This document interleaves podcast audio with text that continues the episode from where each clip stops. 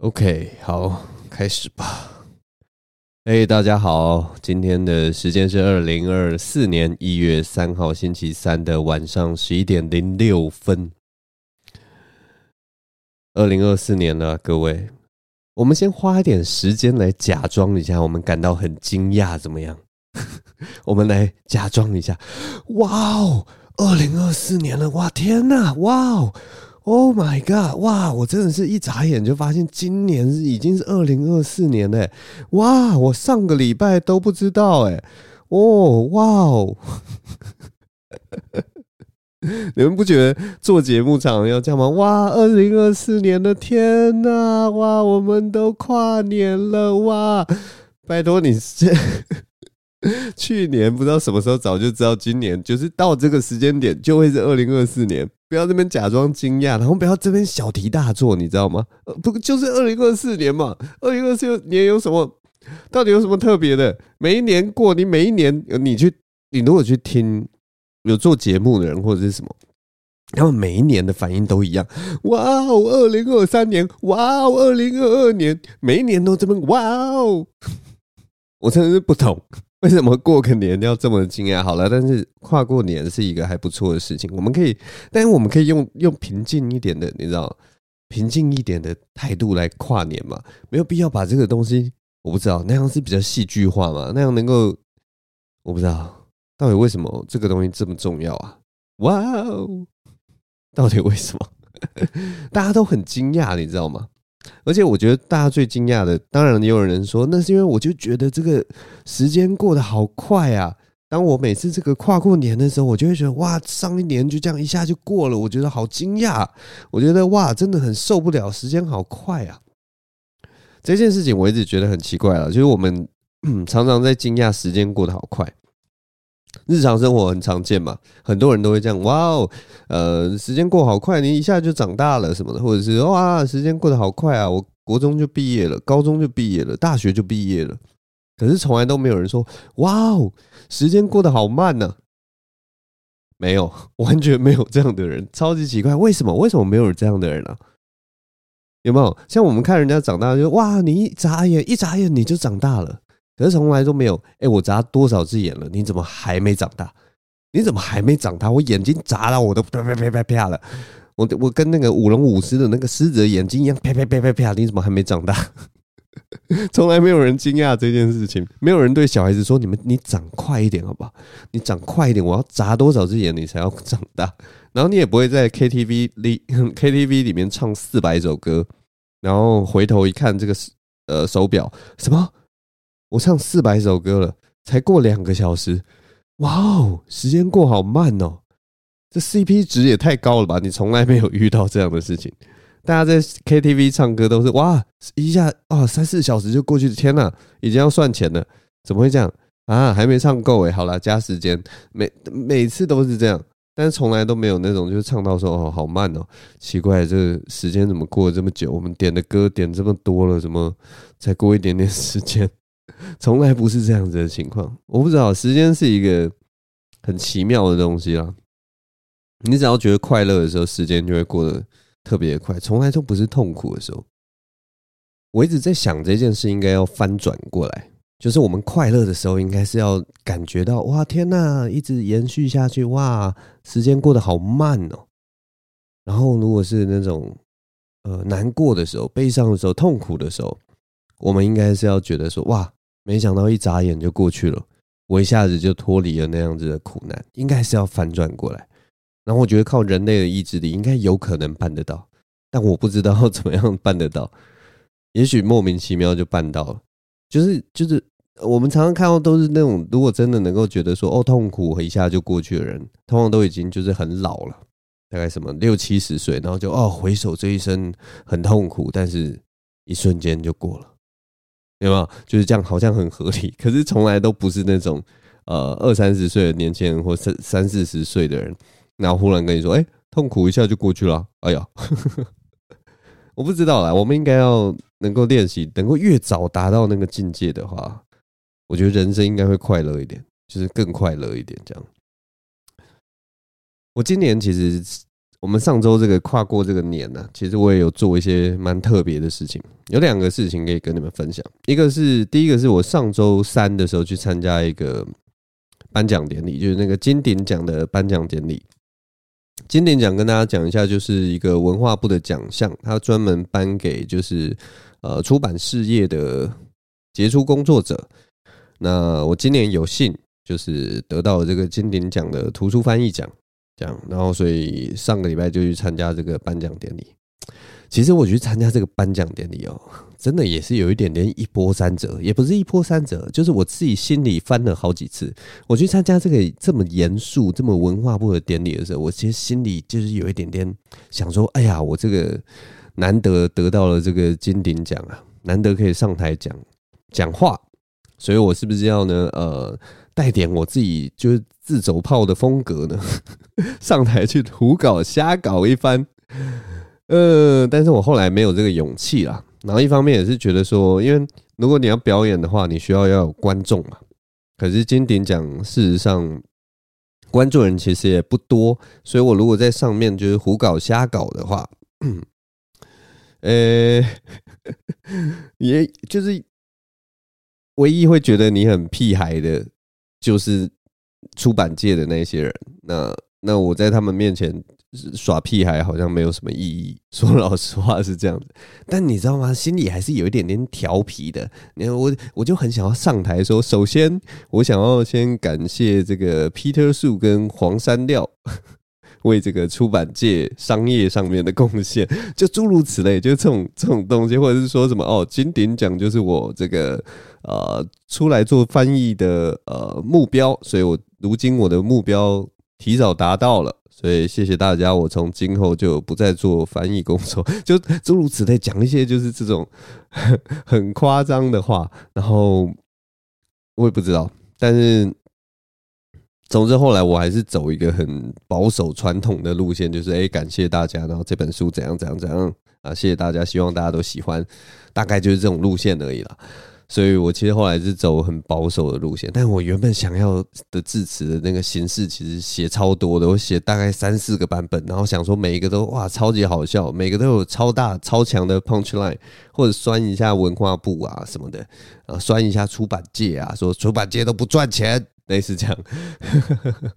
但其实也不用我讲了，其实在呃颁奖典礼的中途。呃，其他人的致辞常常都说，就是他们都说啊，出版这条这条路其实很明显已经不好走，然后前景不看好，或者未来还比较呃，好像能见度越来越少之类的。就是其实有几个人的致辞上面都有透露出这件事情，其实蛮有趣的啦。就是大家这个大环境的情况，其实大家都知道。那我以前呢、啊？我还没有去这个金鼎奖颁奖，而且对对，这个其实稍微可以跟大家分享一下，就是我还没有去这个金鼎奖颁奖典礼的时候，出版界啊，在我们这些外行人，我其实已经算是半脚在行内了，但是其实我跟产业也非常不熟，但是就我呃四处打听或者是说感受的感觉啊，出版界其实呃，我从各个方面听到了，都会有一种一滩死水的感觉。就是因为大家就是面临，就是台湾人好像都不看书了嘛，消费市场，呃，书籍的消费市场好像一直很疲弱这样子，然后不断被其他娱乐产品取代，然后看书的人口不断在减少，然后大家虽然知道这件事情，然后也大家都很努力在出书，可是呃，仍然不管怎么行销，不管怎么推动，还是有一种欲振乏力的感觉。那我就一直觉得说，这个产业好像缺乏了那个热血啊，缺乏那个活力啊，缺乏了那个精力在里面。可是我这次去参加这个金鼎奖颁奖典礼的时候，现场是呃都是出出版界的佼佼者嘛，然后所以有很多的编辑，有很多的呃产业人士啊或什么的在其中。其实我意外的觉得，那个场地的人呢、是充满活力的，而且是充满愿景的。眼睛里面甚至都闪闪发亮，冒着希望，你知道吗？我我我不知道为什么，但是但是我在那个场地就是得到很多的能量，很多很多新的能量在里面窜来窜去，然后那件事情让我觉得蛮特别的，蛮感动的。然后就会我不知道哎、那个是是就是那种老出版人或者是什么的那个那个有一股，他们都会有一股那个那个一某一种希望在里面，然后我不知道那个那个力量到底是从哪里来的，蛮神奇的啦，我很难跟大家真的好好的形容那样的感觉，但是就是即使那是假象，但是以我这个人这样看看的时候，会觉得说哇。他们其实对这个出版的这件事情还是充满希望、充满乐观、充满充满憧憬的。那也许这样就够了吧？因为我不知道大家知不知道一件事情啊，就是例如说你很喜欢的一个运动啊，或者是你很喜欢的一样东西，其实随时会随着这个时代或者随着这个市场，然后变成是呃比较少人在关注的情况。就是例如说摇滚，摇滚也是起起落落嘛。或者是饶舌，饶舌歌最近好像哎、好像稍微声势比较大一点的。但是你也知道，就是在这种市场太换的时候，也许有一天这个东西也会变成不是那么流行。那 你能不能继续保有你的热情？我相信，就是只有长期在做这件事情的人，他还是可以保有那个最原始的那个热情。那我这次去金鼎奖最大的一个获得，就是说，哇！其实有长期在做出版的人，仍然对这件事情充满热情，那这样其实就够了。说老实话，其实就够了，我觉得就够了。大概就是这种这种感悟吧。那呃，总之我这次去领这个金鼎奖，就跟大家想象的都一样啦，就是你曾经看过那种得奖者的样子，大概我都做做该做的都做，就是在那个什么。背板前面拿着奖杯，然后拍照啊，然后或者是上台领奖的时候拍照啊，然后什么的，呃，反正就是有一种就是自己活在一个名场面的那种感觉，你知道吗？得奖致辞就是一种名场面，就是我们从小看到大，然后觉得说哇，有个人手上拿着那个金色的奖杯，然后站在那个得奖台上面，然后讲话，好像是一个很遥远、很遥远、很很不可思议的一个一个 moment。一个时刻，啊，我这一次基本上就是活了那个时刻，然后诶，蛮不真实的。说老实话，真的是上去，然后一下就结束，然后就诶啊，就这样哦，OK，呃，只能说这个哇哦，好惊讶，好哇哦，很有趣。但我这次去金陵奖，当然就是，呃，当然就是。哦，因为我跟出版界的人都不熟嘛，所以我这次去金鼎奖，真的有一种到了异世界的感觉。然后那边所有的人都好像都认识，然后就互相的打招呼啊，互相的握手啊，互相的寒暄交谈啊，然后他们都很自然啊，拍拍彼此肩膀啊，哎呀，恭喜啊，或干嘛的，然后拥抱啊什么，就是大家好像都认识彼此。然后就好，我我其实一个都不认识，所以我就一个人静静坐在那边，然后我又是一个算。算年年龄层应该算是算年轻的年轻人，所以我就在那边自拍啊，然后发现动啊，然后干嘛的，就是有一点格格不入了。但反正没过多久，我后来就发现，哎，身边我旁边有坐了一个，感觉跟大家关系都还蛮好，然后熟门熟路的气质姐姐，然后我就稍微看了一下，因为我旁边坐的是也是得奖者。我就看了一下那个得奖名单，然后发现他是哎、因为他的名字其实很好记，叫李雪莉。然后他就是一个呃，他是他他是什么？他是那个报道者的一个，我忘记他职位是什么，完蛋了。如果他知道，如果他有偷听我节目，他到时候会不会来 K 我？但反正不重要，反正他就是 报道者的一个一个编辑。我忘记总编辑还是什么，反正他蛮大咖的啊，他他他他超厉害，反正他超级厉害。然后他总之后来，呃，后来后来有一个插曲，就是我去上厕所，然后我回来的时候，发现我的座位上面有坐人，然后因为那个编辑的旁边有一个空位，然后他其实就是我到的时候有一点傻眼，就那顿一下，然后他其实就就马上。就是那个姐姐，其实就熟门熟路，她就说：“哎，那你就坐坐我旁边这个空位就好了，你这边待在那边干什么？人家就是可能因为方便，先坐了你的位置，那你来坐我旁边就好了。”然后我就坐过去，然后后来那个姐姐就开始跟我攀谈，她就说：“哎，你是得奖者。”那你这次是得了什么奖？那我就跟他讲说，哦，我是得了那个翻译奖，然后什么的。然后他就我就开始跟他聊嘛，然后才知道，哦，那他是报报道者的编辑什么的。然后报道者大家就是知道啊，就是很厉害的一个一个媒体啊，然后我就稍微讲了一下，然后当然就是我觉得这个时候很好笑的一件事情就是，好像不小心踩到人家的地雷，因为我就讲说，哎，报道者不是主要都是在做数位跟什么的嘛？他说他就有一种露出那种。我不知道啦，我自己想象，嗯，感觉就露出一个翻白眼的表表情，就是哦，我们报道者其实也有在做纸本书，好不好？的那种表情。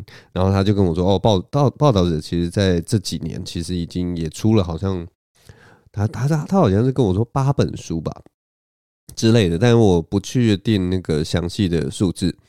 总之，报道者就是每年可能都有出一两本书，一两本书这样子，然后都是那种就是原本是他们的报道，然后后来因为因为报道一定就是他一定是很注重在那个要点上面嘛，但其实它背后其实有的时候是整个产业的生态，或者是后面还有更多的脉络或背景，然后写成一大本书。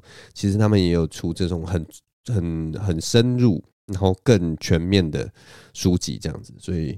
还蛮厉害，然后今年也是类似这样的书，然后是关于那个乌俄战争的，好像是跟乌克兰有关的吧，然后就也有得到这个编辑奖。所以如果大家有兴趣的话，可以去。如果大家喜欢看报道文学，而且是深入的报道的话，其实可以去看一下报道者的书。那这次真的是被他救了，因为我整场其实 如果没有跟他聊天的话，其实我去这这场我就是就致辞跟拿奖。大概就是这样子。那因为有跟他聊天，所以就稍微感觉有认识一些人的 感觉，然后让这个奖也不会让我整场就是觉得枯燥跟乏味什么的，所以还蛮感谢他的。就是他算是救了一个迷途的羔羊，在这个呃都市丛林中迷路的一一头小鹿，他把我他开着他拉风的跑车，把我这只小鹿接上去。跟他一起兜风，大概是这种感觉了。总之，这是我上礼拜做的稍微比较特别的一件事情。我喝个水。嗯，上礼拜其实还有呃一个蛮特别的经验跟大家分享哈。这个这个经验可以可以稍微浓缩一下，跟大家讲一下前几天我跟我女朋友坦白的一件事情好了。那天反正我们两个人就坐在那个客厅的时候，然后我就问啊、问我女朋友说：“呃，你有跟大毒枭交往过吗？”然后我女朋友就很惊讶：“哈，大毒枭没有啊？怎么会干嘛？什么什么？你哪来忽然变成大跟大毒枭交往这件事情？”我就跟她说：“呃，今年你就会知道跟大毒枭交往的感觉了。”因为其实我就是个大毒枭，然后他说，你神经哦，最好是你是什么大毒枭。我说这件事情真的很少人知道，但是我现在那个身上最多的毒啊，是这个 B 型流感病毒。这是我前几天跟我女朋友讲乱讲的话，但我只是想要跟她讲说。我上礼拜在有一件很特别的事情，就是我得了那个 B 型流感啊。哎，B 型流感真的，我这次得流感病毒，大概折腾了大概真的是五六天的时间。然后在这五六天里面，我其实仔细回想，我觉得我这辈子从来没有得过流行病、流行感冒病毒。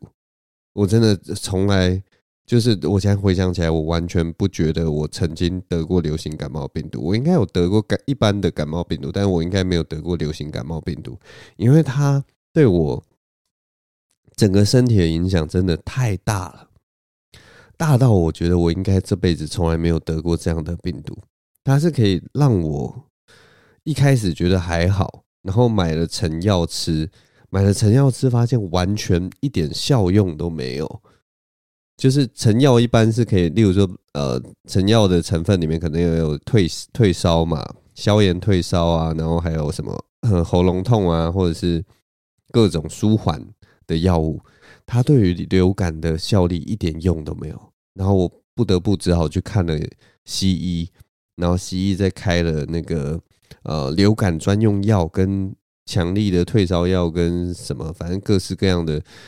抗消炎的药，然后给我吃，然后才把症状稍微压下来。然后最最扯的一件事情就是说，如果药不是有加上那个流感病毒特效药，如果你只是吃消炎药的话，听说啦，就是你消炎药根本压不住，就是你只要一停药，你的温度马上就会飙升上来，就是你那个发烧是压不下去的，它是会不断的重复，不断的重复，非常可怕。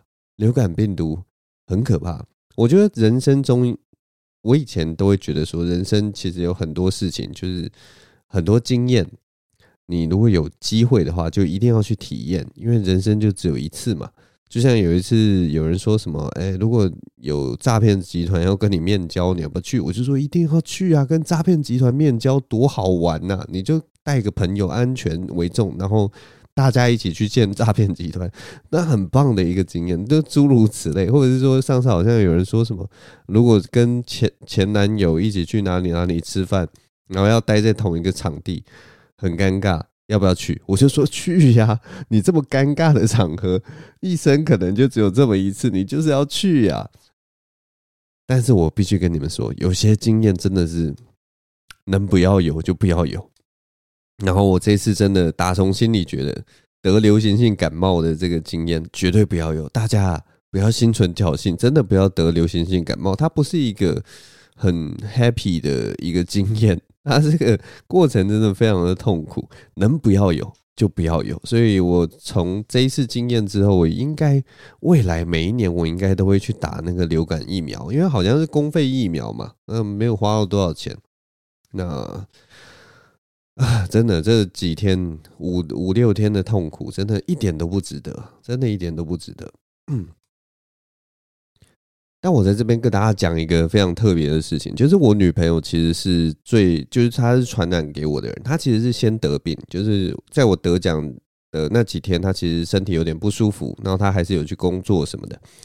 但是她只有跟我说什么啊，她肩膀好酸哦，然后背都很酸，然后感觉很疲惫这样子。但是她她以为是他可能工作拉到啊或什么的，所以他要我帮他按摩啊之类的。然后我都帮他弄了，可是他还是觉得很酸。然后可是他那几天就好了。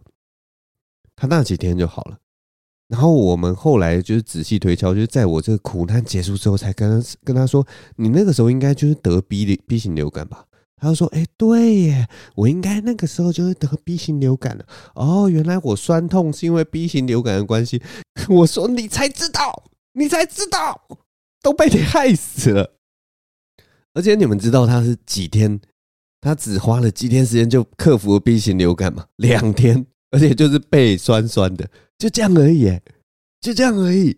两天时间背酸酸的，为什么？然后为什么你男朋友要折腾五六天？为什么？我就说为什么？我后来就问他，就是说，哎，你你知道你这个天赋异禀吗？你根本就是流感克星啊！他就说，对啊，我我其实后来发现我好像得这种流感的东西。他跟我说了，他就说他觉得他得这种流感的东西，他都抵抗力很弱。很容易得到，但是他免疫力很强，就是一下就可以把那个病毒干掉。所以他说每次什么东西大流行的时候，他就是一下就得到了，然后得到一下，然后但是他可能一两天就好了。他就说，我每次就是只要不舒服，我回家睡一觉就好了。然后他就说什么，我小小学的时候有一有一天就是发烧发得很严重啊，然后感觉就是快死掉了。我下午就跟老师说我要请假，所以我就下午请假，然后回家之后我就睡一觉，然后晚上就好了。然后隔天就开开心心去上学，同学还说我昨天骗人，